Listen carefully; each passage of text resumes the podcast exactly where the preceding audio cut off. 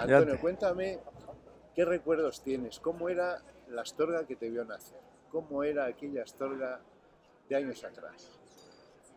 Bueno, era encantadora para nosotros, ¿qué te vamos a decir? No conocíamos otra cosa y Astorga nos parecía que era el centro del mundo, era, era, era enorme. Después eh, llegaba el verano y nos íbamos a la Forti eh, en bicicleta, porque en aquella época el que tenía bicicleta era mucho, no había ni coches ni motos, y entonces íbamos toda la pandilla de chicos y chicas. Eso es entrañable y eso no se olvida nunca, porque lo pasábamos, lo pasábamos magníficamente bien. Y, y después, ya cuando empezaste a salir, ya empezaste a comparar, pero antes no, antes era esto. Y aún después de la comparación, pensamos lo mismo. Astorga no era el centro, pero como si lo fuera. Era donde todo el mundo queríamos venir. ¿Cómo eran las familias de Astorga? Decían que había un dentro y fuera de la ciudad. ¿A ti qué te tocó? ¿El ser de las familias bien o de las familias de fuera? Bueno, pues déjame, déjame que tengo suelto. déjame que tengo suelto. No, yo también. Bueno, bueno, a mí me tocó, podría decir que lo mejor de lo mejor en todos los aspectos. Por ejemplo, pues la pandilla la formaba tu tía Marina, excuso decirte, esto era, era, era, era una pandilla grande, Choli, eh, ¿cómo se llama? Marisa Fernández, su prima, eh, María Jesús, María Jesús, ¿cómo se llama? De los Gracias. Eh, bueno, era, era una, una, pandilla bastante grande por la parte femenina, por la parte masculina, pues estábamos eh, Benaro, José Miguel Pardo, pero además con mucha intensidad de eso, porque estudiamos el bachiller, estudiamos en los, en los en los hermanos y hicimos todo el bachiller juntos. Estaba Pío Gil, que era hijo de, del médico de Truchas, pero que vivía, vivía aquí, y Miguel Ángel Seco, que era un fuera de serie por su simpatía y por, y por su forma de actuar. Y era una pandilla, no sé, me olvido, claro que me olvido de, de, de muchos, y era una, una pandilla muy cohesionada, muy agradable, que nos llevamos magníficamente bien siempre y qué cosa curiosa, en estos momentos sigue siendo los grandes amigos, porque a Dios gracias están casi todos. Bueno, después se alargó y entró también, bueno, ya cogimos una, una generación, ya cogió a la otra, y era Pepín Díez, era Ángel Martínez, como verás, eh, era una, una pandilla, y bueno, los que, después los que venían de Madrid, y los que venían de fuera, que eran muchos también. Y lo pasábamos muy bien. Y en el casino teníamos bailes, teníamos eh, guateques, que eran los famosos guateques de aquella época, y, y no el botellón de ahora, que es algo horrible. ¿Cómo, cómo eran las chicas? ¿Cómo eran las astorgas? ¿Se dejaban arrimar? No, no mucho, no, no mucho, no mucho. En aquella época no, no se dejaba arrimar nadie, vamos, pero bueno, era, era terrible. Y normalmente además siempre iban las, las supuestas amigas o las supuestas vigilantes para, para, para, cómo se portaban las niñas y los niños. Y había anécdotas pues muy curiosas. Íbamos a la, a la Forti y, y, veníamos pues eso de haber ido al río y estar muy bien. Y un día, no eran fiestas ni nada, pues eh, terminamos todos en el, en el casino. Y cuando llegamos, el, el, el, conserje del casino, que era un hombre conocidísimo, con una, era Santos, lo conocía todo el mundo en Ibiza. Y se me han dicho que no podéis pasar sin corbata. Pero Santos, ¿cómo vamos a traer corbata si venimos del río? Es que es absurdo esto y tal. No, no, pues hay que traer corbata. Y entonces uno se le ocurrió, Pacucho, un, uno, un gallego que era simpaticísimo, dijo, vamos a casa y traer todas las corbatas que tengáis. Y entonces, y venís aquí y nos vemos aquí. Bueno, ¿y ahora qué hacemos con ella? Pues ahora ponerlas por, el, por los brazos, por, los, por las piernas, por, por, todos los sitios menos por el cuello, claro. Y, y, cuando nos ve el pobre Santos dice, Bueno, yo creo que me estáis tomando el pelo, pero claro, me han dicho que no podéis entrar sin corbatas, traes tantas. Así que, que- que bueno, que, que había cosas de estas. Celebrábamos los, los carnavales. Yo por mi, por mi familia, por mis antecedentes, yo siempre, siempre, siempre iba de cocinero. Yo ya no tenía que pensar nada. Yo cogía el gorrito, el, este, los cuchillos y ala, para adelante. Todos los demás se ponían locos a ver de qué iban a ir, yo nada. Yo de cocinero. Hasta tal punto de que se organizó una. Se montó una obra de teatro que era Anacleto se divorcia. Eh, sí, fíjate, era del instituto, del instituto. Y el protagonista era Jesús el artista. Y de protagonista ella, que estaba, era simpaticísima y muy guapa, encantadora, aunque no era de nuestro curso, era de uno inferior, era Pili Tagarro. Bueno, tuvo mucho éxito la obra, pero yo, ¿de qué salí? ¿De qué podía salir? Pues de Monsieur Dupont. ¿Y Monsieur Dupont qué era? Pues un cocinero. Así que no, no, había, no había cáscara. El, el- el este de, de- de- de la cocina me quedó, me quedó para siempre. Y eso que no se frío un huevo, lo curioso del caso. ¿eh? Pero, en fin, Antonio, precisamente yo creo que esa es la parte que alguna, de alguna manera que ha marcado hasta el hotel moderno. Esos son tus Sí. antecedentes. sí. ¿Cómo es la historia del moderno? Mi abuelo llevaba, eh, llevaba el, el- el- el retortillo, el, ¿cómo se llama? El, la cosa esta de las aguas, de, de- de un- Contador de agua. no, no, no, no, no, de, de- de aguas termales, ¿cómo se llama? Un, bueno, es que yo amigo con, la, con, con esta, con esta que tengo. Era una, una- era que está muy de moda ahora, que se empieza a poner otra vez de moda, pero que estuvo muy de moda a finales del 19. Un sitio donde iba a curarse el reuma y la, la cosa de estas. Mm. Bueno, estamos iguales los dos, ¿eh? Entonces, le ofrecieron venir a Astorga porque se iba a inaugurar un hotel. Entonces vino, le gustó y ya se quedó en, ya se quedó en Astorga.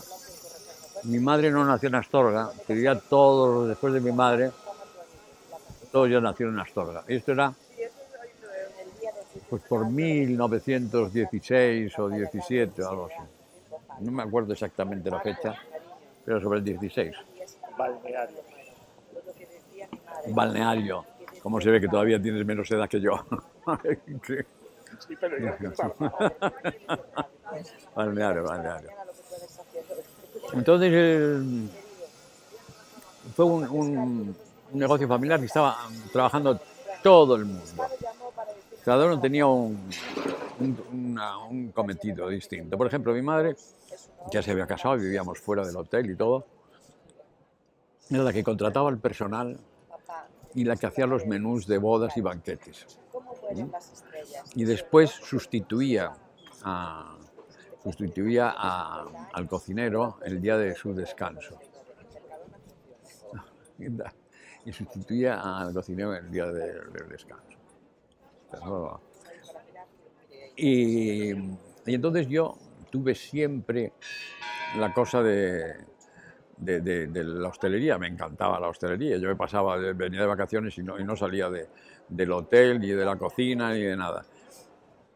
Y en, en casa me dijeron que bueno, que sí, que hiciera lo que quisiera, pero cuando antes hiciera una, una carrera, unos estudios. Toda mi familia por parte de padre, todos eran médicos.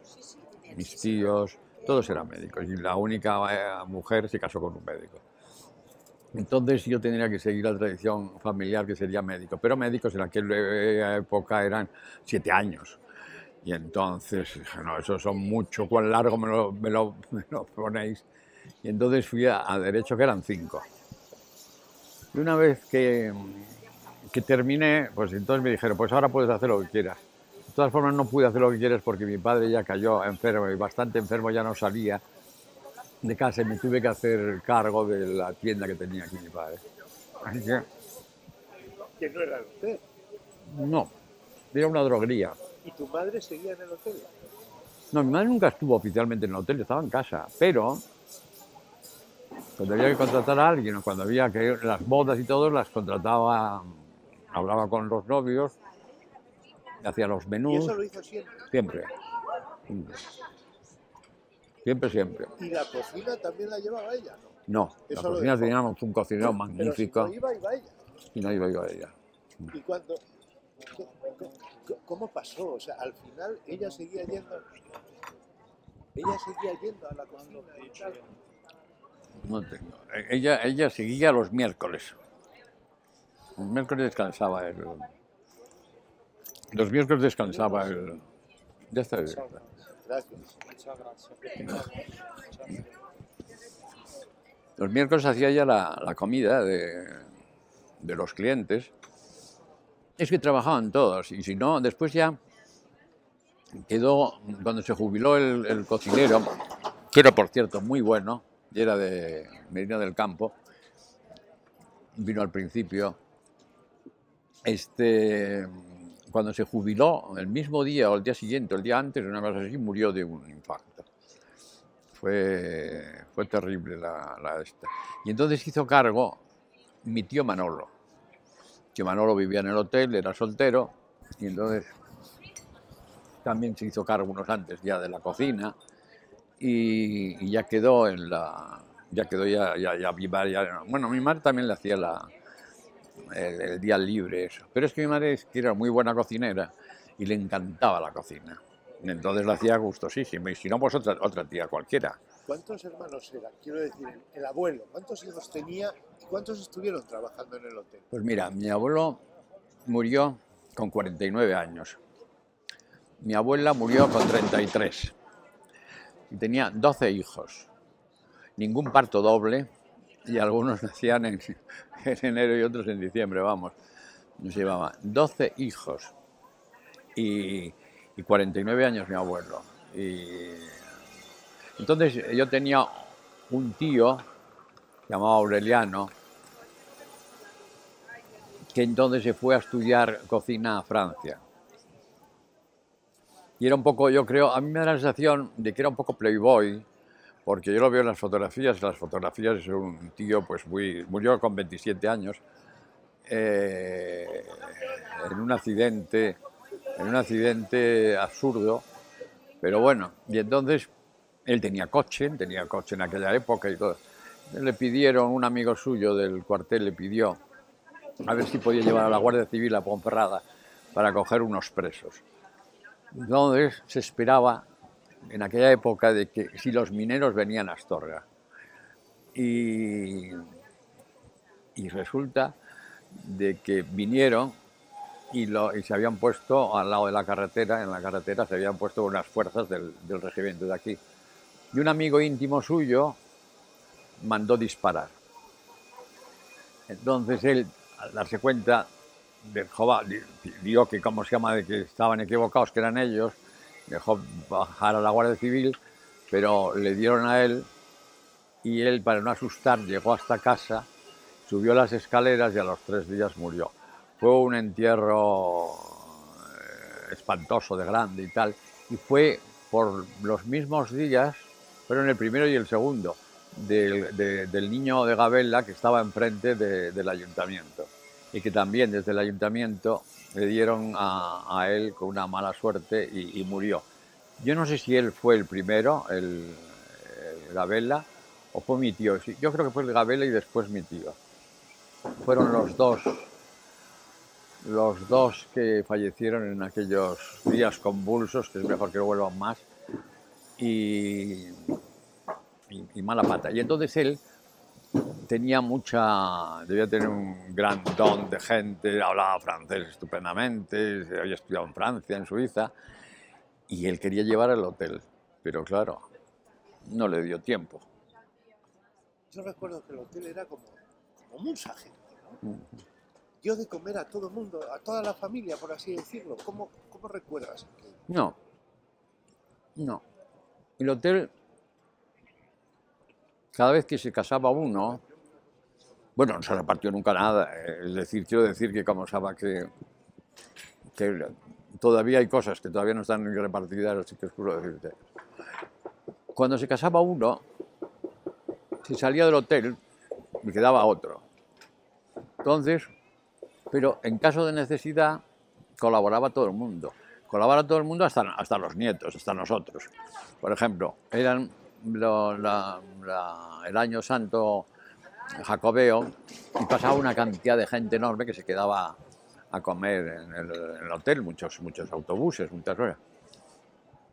Nos íbamos todos, todos, todos los nietos, todos, bueno, mi abuelo yo no lo conocí, pero vamos, todos, todos, todos allí a quitar platos, a llevar platos, a ponerlo, porque estaba, porque era un, era un, ajetreo enorme lo que había en aquellos años de, esto, de, Camino de Santiago. ¿Cuántas habitaciones tenías? ¿Recuerdas cómo, cómo era el comedor? ¿Cuánta gente podía comer en el comedor? Pues mira, habitaciones había muy pocas, 46. 46. En aquella época solo dos tenían baño.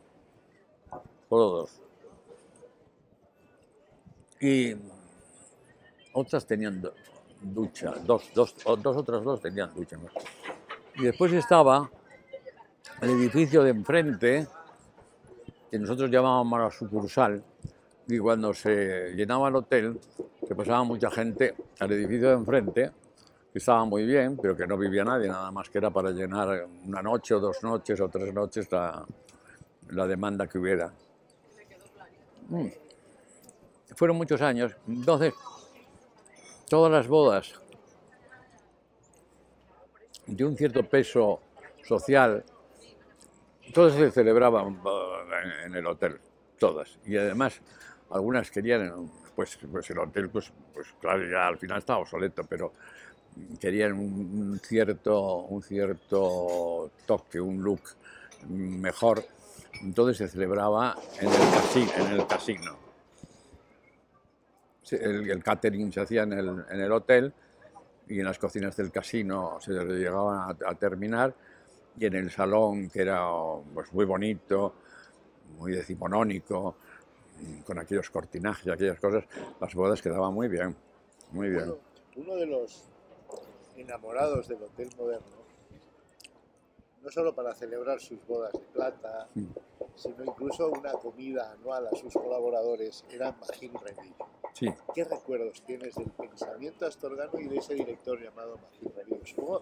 igual conociste incluso al padre de Magín Revillo, que fue el fundador, ¿o no? No, de él ya no me acuerdo. Ahora, de Don Magín, mucho, muchísimo. Era una personalidad muy atractiva, muy cercano, muy cercano. Hablaba con todo el mundo, nosotros éramos pequeños y bueno, empezaba Don Magín, ¿qué hacéis? Y no sé qué, y no sé cuánto. Y era, era muy, muy, muy cercano. Después yo tenía una relación mucho más estrecha, pues era amigo de Marina, de Choné, de, de, todas, y, de, y, de, José Magín. Entonces la relación era muy grande. En Astorga en aquella época las relaciones eran muy grandes, eso. Bueno, fíjate cómo será, que es que los más amigos míos actuales, a pesar del tiempo, son todos los de Astorga.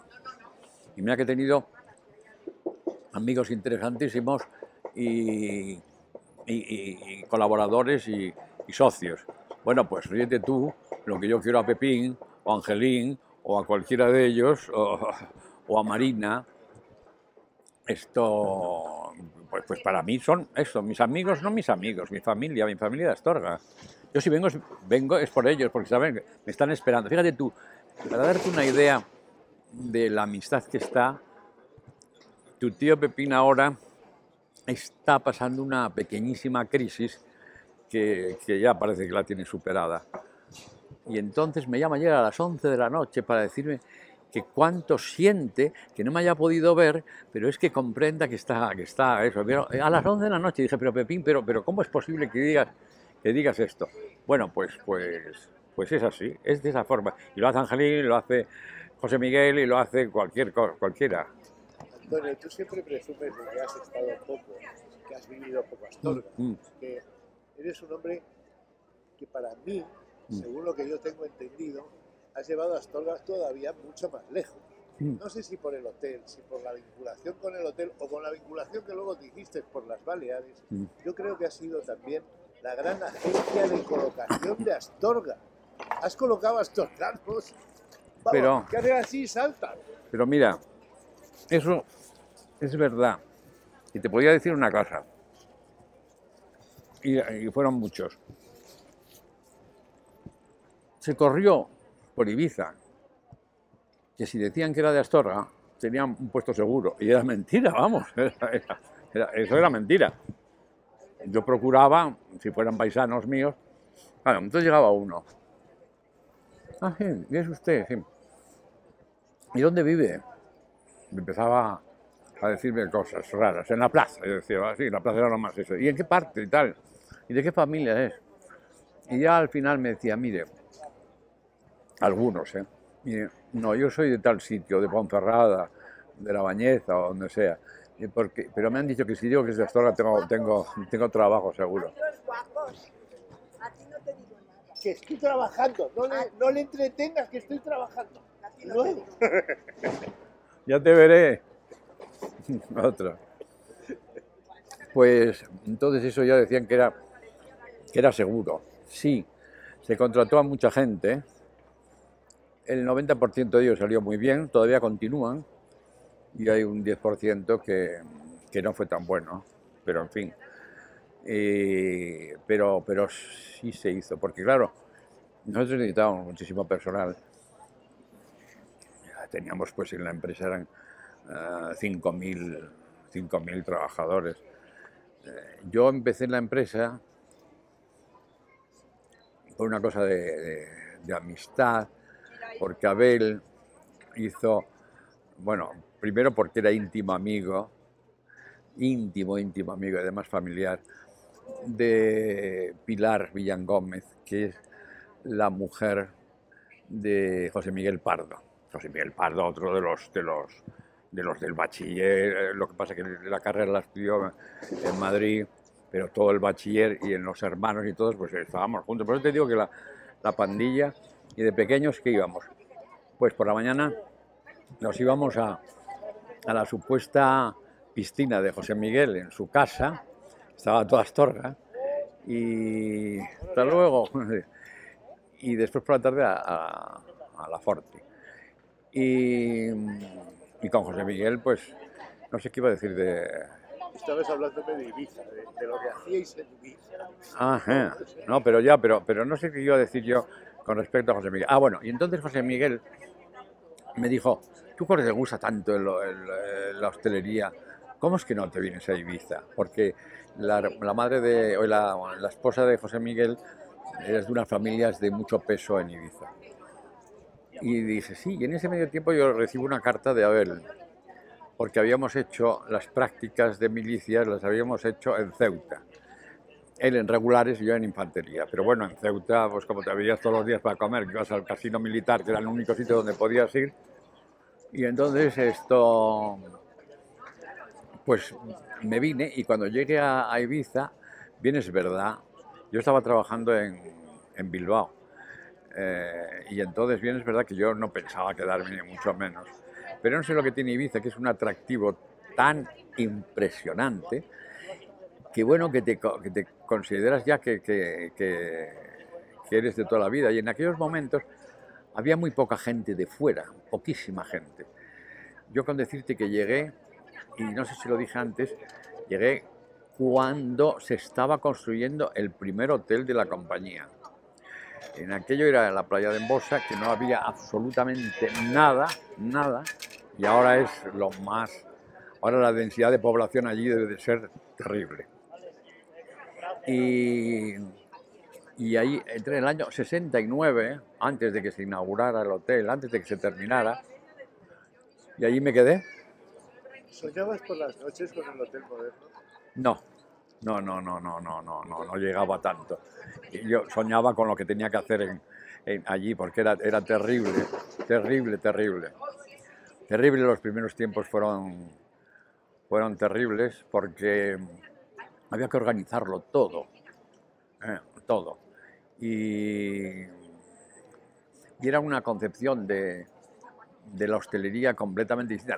No se parecía en nada a lo, de aquí, o a lo de León, o a lo de Madrid. Es que no sé, no, no, no era ni nada parecido. Y entonces, eh, pues tenías una serie de problemas descomunales y tenías que hacerlo día a día. Día a día, que bueno, que se lo pasabas algunas veces, tenías todo aquí. Pero ¿sabes? te olvidaste por completo de la familia. de No, no, no, no, no, ¿Qué yo tenía una, Esa, esa relación No, de no, eh, Astorga. yo ¿cómo tenía era? una Claro, relación... yo ya sé que Alicita te llamaba y colocabas a quien te llamaba, Alicita y tal, pero en Astorga quedaba tu hotel, el hotel de vuestra familia. ¿Qué- ¿Cuál era tu relación con, con Pues Astorga? mira, que yo cuando venía, al hotel- cuando venía a Astorga, no salí del hotel. ¿Ya no estaba? ¿Se había quemado? No. No, no, no, todavía no. Se quemó en un, en un viaje que yo llegué, un viaje que hice a, Barce- a Alemania, desde el punto de, de trabajo. Cuando llegué, era ya tarde, el bar del, del hotel eh, no estaba cerrado todavía y fui a tomar un, un, whisky con Coca-Cola que era, no, un whisky por Ángel, Ángel y, y Pepín me toman mucho el pelo, era un whisky con ginger ale, que en aquel momento era el ginger ale lo que estaba de moda. Entonces el camarero, esto me, ah, bueno, ¿qué tal? ¿Cómo. Por cierto, es que hablaban de que si se había quemado un hotel. Y yo dije, ¿qué me dice? Sí, sí, que se ha, se ha quemado un hotel. ¿Pero qué hotel? Pues no lo sé, no lo sé. Teníamos, claro, teníamos eh, casi 50, ya. En aquella época no tantos, tendríamos 30. y tal, ya, que voy a recepción inmediatamente. ¿Qué hotel? Ah, no, creo que es, el, creo que es suyo, creo que es de usted. Y, yo me quedé alucinado, no sabía absolutamente nada. Yo estaba, ya te digo, en Alemania, no había teléfonos móviles en aquella época ni nada por el estilo. Y, llamo a casa, se pone mi hermano y me dice, sí, mira, mira, sí, quemado. Bueno, yo te lo explico mañana, porque yo tengo maniobras o qué jaleos y estoy durmiendo y tal. ¿Pero pasó algo? No, no, que quedó destruido completamente. Quedó destruido completamente. Completamente. Y, con muy mala suerte. Con muy mala suerte. Porque se, acababa la póliza y había que renovar la, póliza. Se quería renovar con mucha más, más este, pues no dio tiempo. Nada. Así que aquello fue un, un desastre. Bueno, tenía la póliza antigua, pero quiero decir que, que era, era muy antigua, era obsoleta. Y después eh, yo venía a Astorga y yo no salía del hotel. Yo me metía en, en- la recepción, o sobre todo en... era mi, mi pasión, ¿eh? mi pasión. Y entonces, eh, o en la cocina.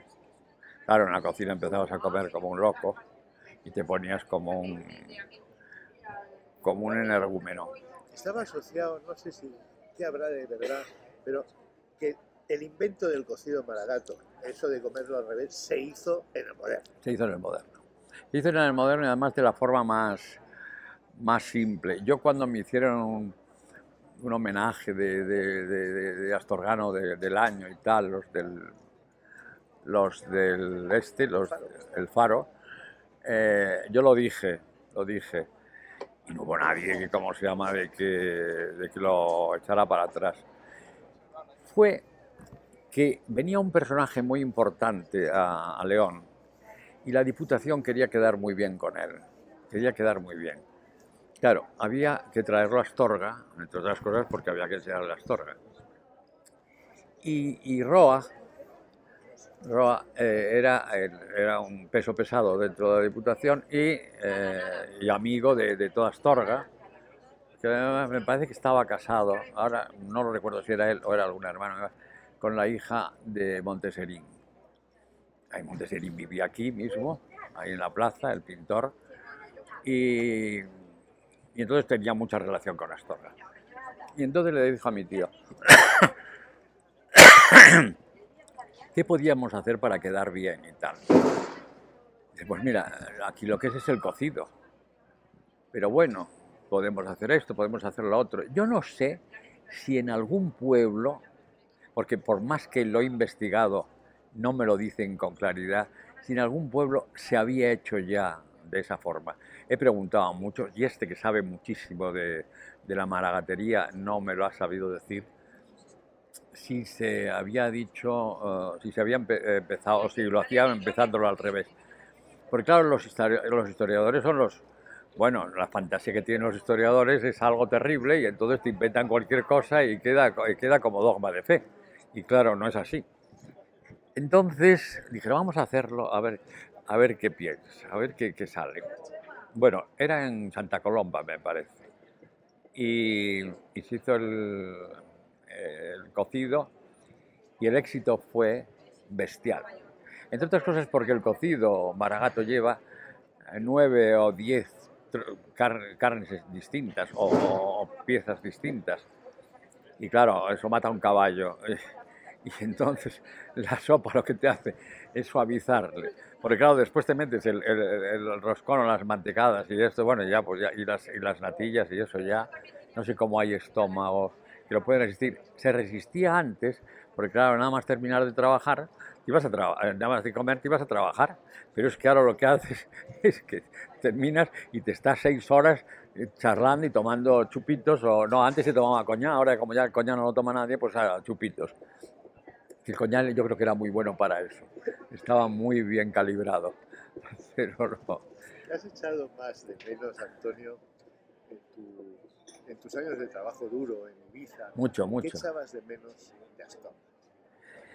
Pues eso, el cariño con todos. el- yo vivía a mi madre, a la cual quería muchísimo, vivía mi hermano con ella. eh, además, eh, no, mi padre ya había muerto. Mi padre estuvo 14 años enfermo, de una enfermedad terrible. eh, lo tenía paralizado y no podía salir de casa y estuvo así 14 años. Y, y entonces era, eh, bueno, pues venía a Astorga era ver la familia, todo. Pasabas por la calle y todo el mundo pues te saludaba y a todo el mundo conocías. Yo ahora lo paso fatal porque vengo, me saludan y yo no conozco a nadie. Y por más que miro muchas veces la cara, a ver si veo una, una- unas facciones que me recuerden algo, pues a muchas sí, pero a otras no. Y quedo como un imbécil integral.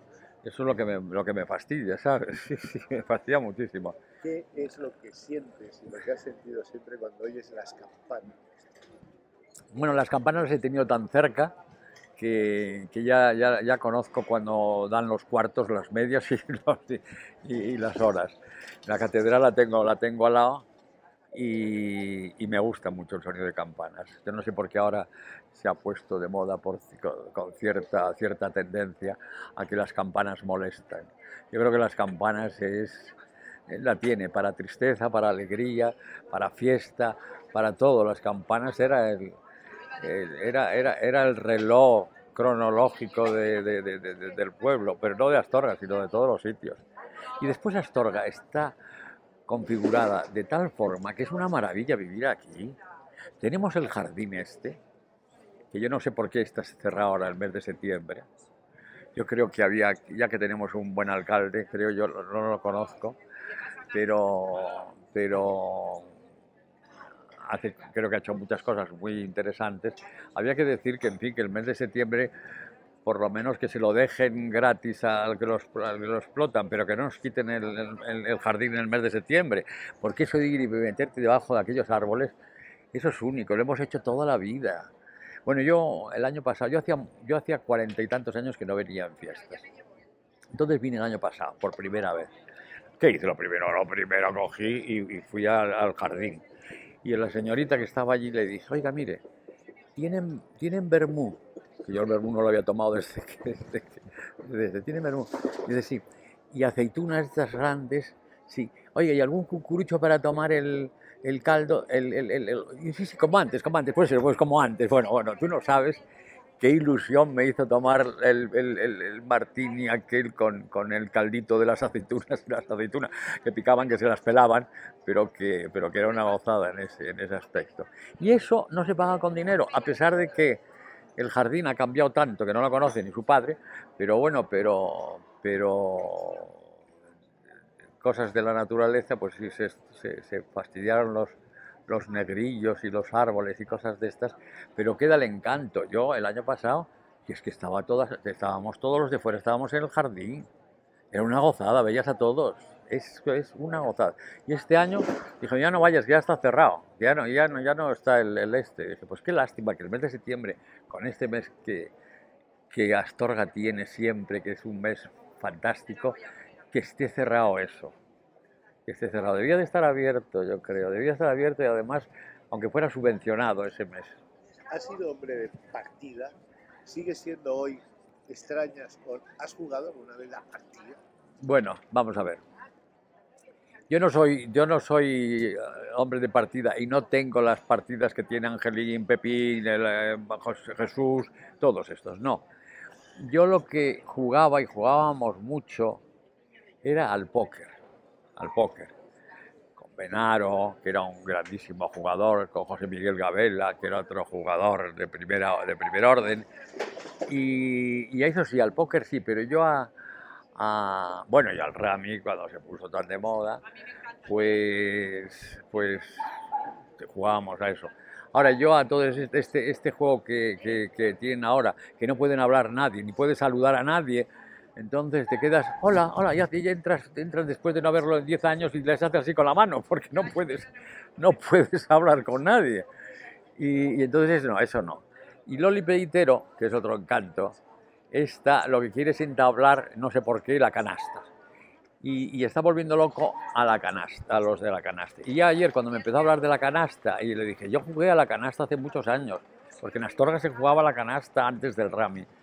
Y, y claro, le empecé a decir cosas, y dice, pero si sabes jugar, voy a decir a todo el mundo que sepa jugar. Y dije, oye, mira, Loli, que sepa algunas cosas que no se me hayan olvidado, pero después de 60 años yo ya no me acuerdo de cómo era aquello, ni cómo se fumaban las canastas, ni nada por el estilo.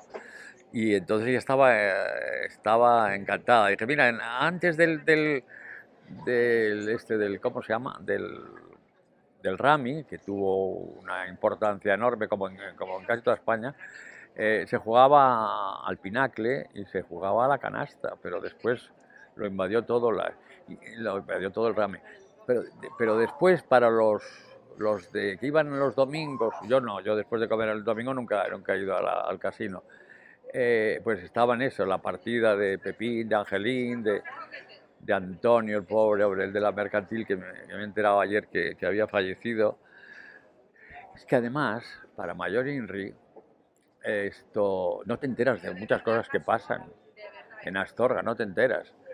Esa era una labor de los periódicos de antes, ¿no? De la, de la luz, del Sí, pensamiento. Pero yo es que no he recibido ni un solo día el periódico este año, porque me lo mandaron a, me lo mandaron a, a- a Oviedo, no me lo mandaron a Ibiza, me lo mandaron a Oviedo. En Oviedo no había nadie y se perdieron todos.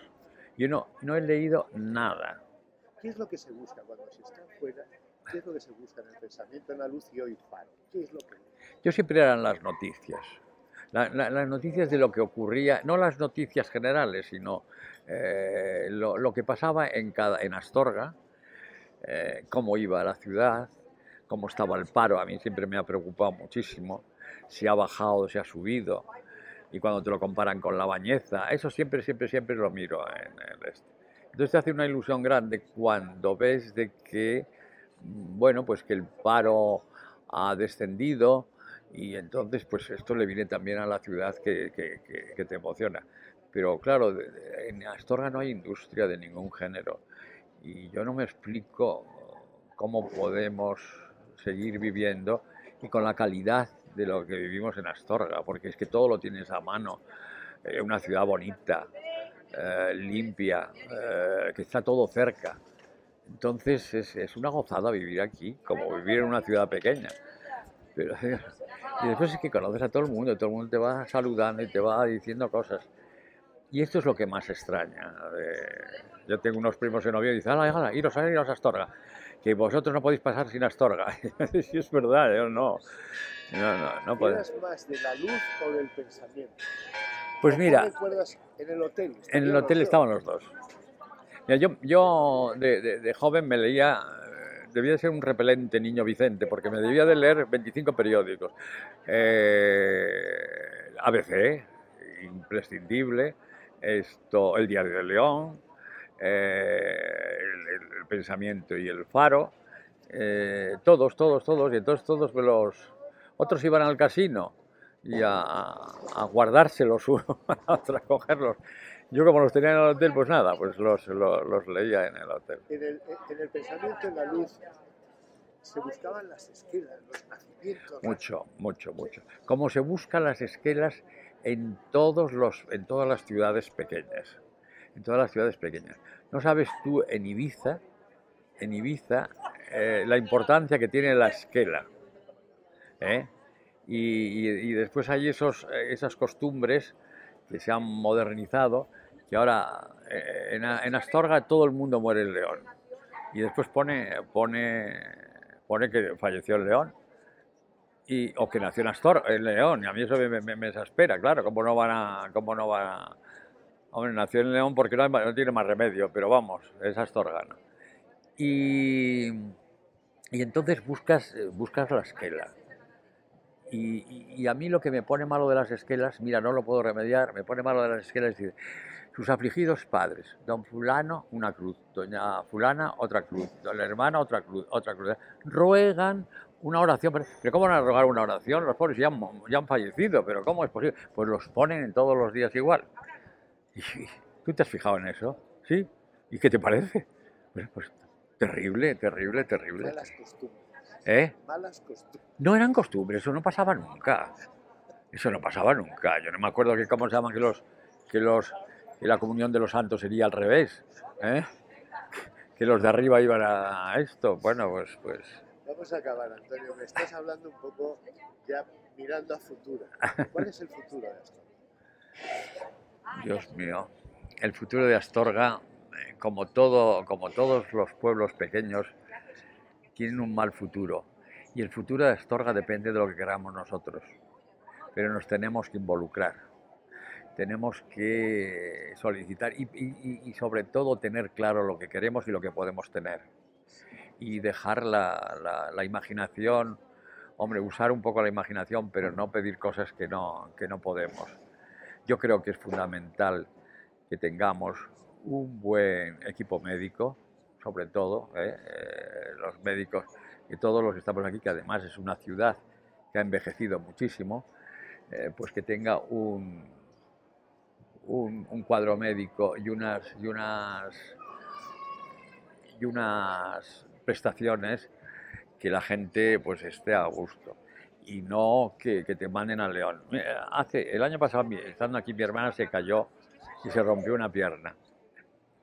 Vamos al, al, al este, dice, no, porque vamos ahí y nos mandan al león. Entonces vamos a coger el coche y nos vamos a Oviedo ya directamente. Y ya está, nos fuimos ahí a, a Oviedo directamente.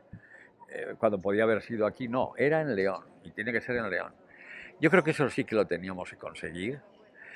Yo creo que esto está, no solo afecta a la ciudad de Astorga, sino a su comarca. Eh, y la gente yo creo que está asustada, está muy asustada desde ese punto de vista. Y yo creo que eso es lo que primero lo que tenemos que luchar. ¿Has, has pensado? Hay mucha gente que me habla que ya tiene elegido dónde va a dormir eternamente. Lo del cementerio de Astorga es otra, otra maravilla. Bueno, nosotros tenemos un panteón y el panteón está, eh, bueno, están ya hasta mis abuelos enterrados allí. Son cuatro, cuatro placas distintas y, y ahí es donde, ahí es donde, si todo sale bien, es donde iremos, donde iré yo, pero como nunca se sabe dónde te puede ocurrir, pues, pues, pues no, no, no dices nada. Entonces, yo lo que sí sé es que mi sobrina, una sobrina mía, fue al, al entierro de su padre y, y vio cómo era el cementerio en Oviedo y cómo, y cómo enterraban a la gente y tal. Le dijo, mamá, prométeme que nunca me enterrarán aquí. Prométeme que me llevéis a Astorga.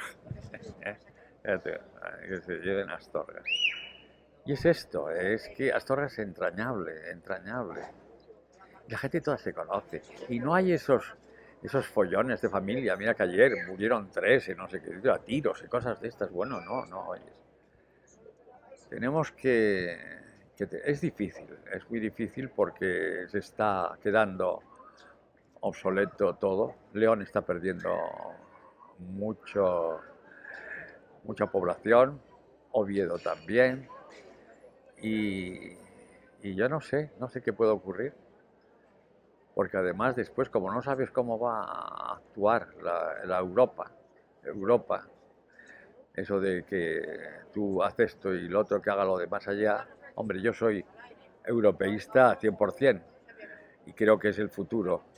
Qué gozada es cuando vas a un país de Europa, ya no tienes que preocuparte del cambio y cómo te dan el cambio y, la, y, la, y, la, y lo que te cobran y la, comisión y no sé qué, no sé cuánto, sino que vas...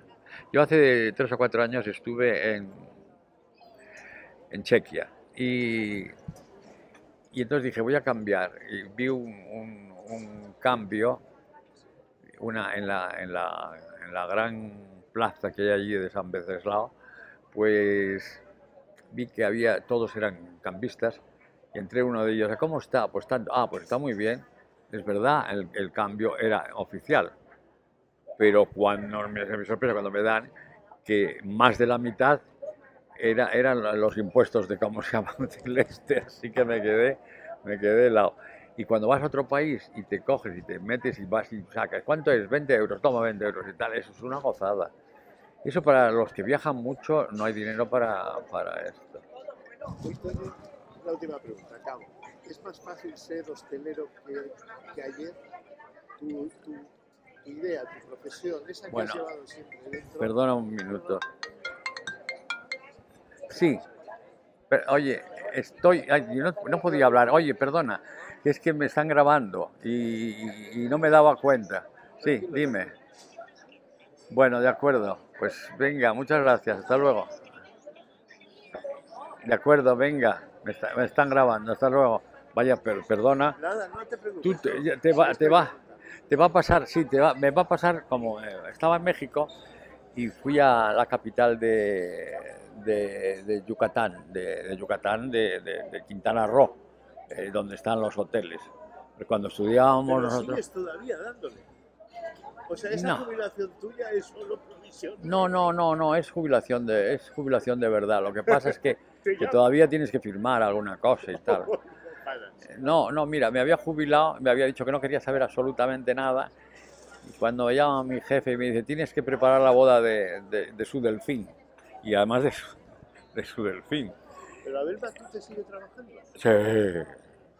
O sea, Bueno. ¿seguís mano a mano? Sí, bueno, mano a mano no, nos vemos, nos saludamos y, y charlamos y... ¿Le has traído por Astorga?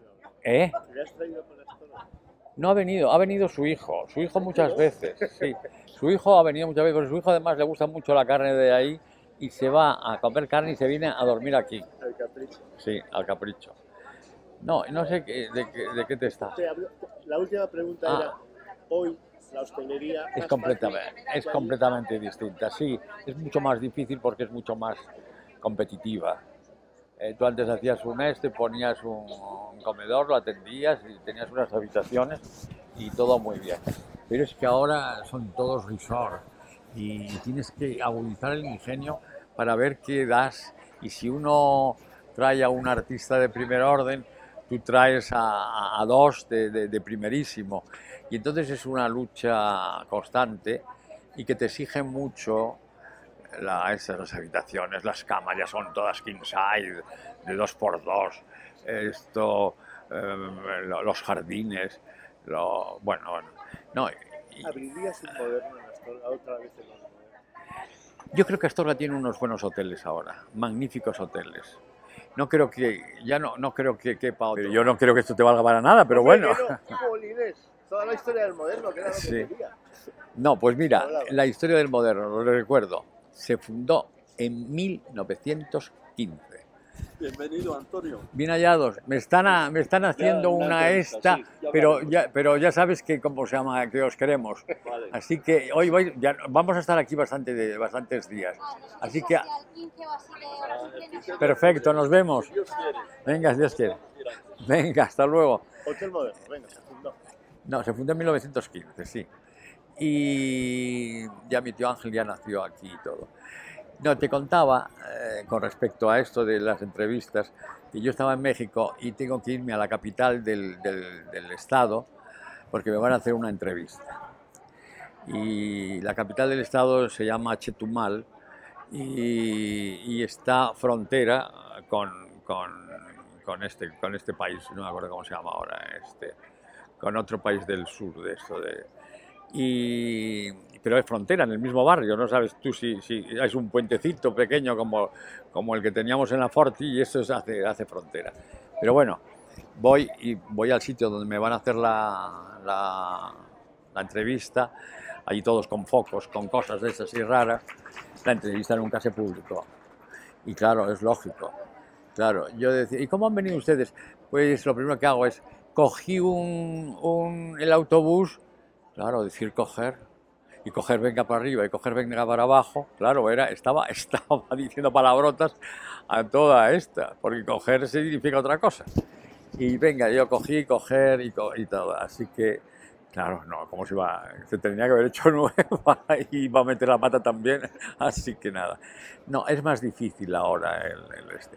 Y poner un hotel moderno en, en Astorga no tiene razón de ser porque ya hay mucha, hay una oferta hotelera en, Ibiza de, primer, de Astorga de primer orden, de primer orden, hay unos hoteles magníficos, muy bien puestos, bien atendidos y, y que duren, y que duren, que esto, esto da, da categoría a la, a la, a la ciudad. Que conste una cosa, que yo no conozco ninguno por dentro. Ninguno de estos hoteles no lo conozco por dentro. Así que eso quiere decir que no te han, no te han pedido asesoramiento a pesar de todo lo que sabes. Sí, no, sí, sí, antes, sí, para, para que hacer una cosa y tal, pero por teléfono, como yo no venía por aquí, pues por teléfono, sí, hablaba con todos y, y además no les hace falta, porque ellos tienen ya también un bagaje bastante considerable. Hay gente que ha tenido un personal fantástico, pero muy atento, muy atento. Yo me acuerdo de, de dos chicos que tenía el, el, este, el de, José, aquí este, este hotel de la plaza, y uno de ellos creo que ha montado un, un restaurante en un pueblo, y después este que está ahí, y eran dos chicos fantásticos, estupendos, atentos, amables, que sabían cómo tratar a la gente. Y lo de ahora, como es? ¿Qué queréis, majos? Y es un señor de 90 años que se llama Majo. La chica, bueno, pues muy bien. Así que, ¿qué Gracias.